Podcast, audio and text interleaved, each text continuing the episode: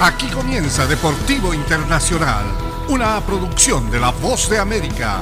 Les informa Henry Llanos. En el fútbol americano de la NFL, el partido dominical de los Bills como locales en Buffalo ante los Browns de Cleveland fue mudado de sede a Detroit debido a una nevada que azotaría la región, según ha anunciado el jueves la NFL.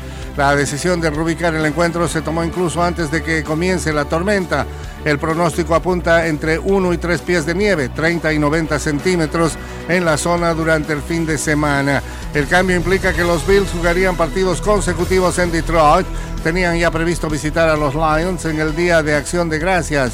La liga tomó la decisión por motivos de seguridad y tras consultarla con Bills y autoridades locales y estatales.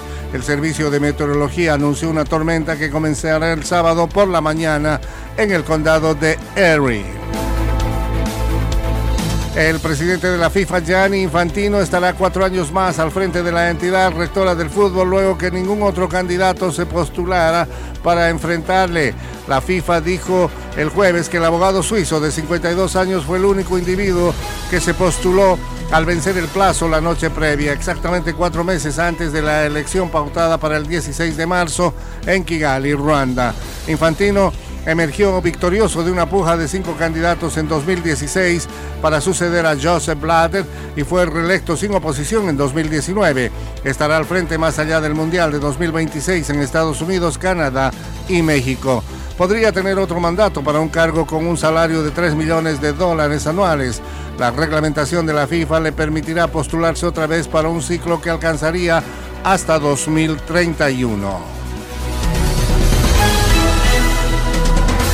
Y en eh, los toques del Mundial, Argentina dio de baja a los delanteros Nicolás González y Joaquín Correa por lesión a cinco días del debut ante Arabia Saudí en la Copa Mundial de Qatar. González sufrió una lesión muscular en el primer entrenamiento formal de Argentina en Doha, según la Asociación del Fútbol Argentino.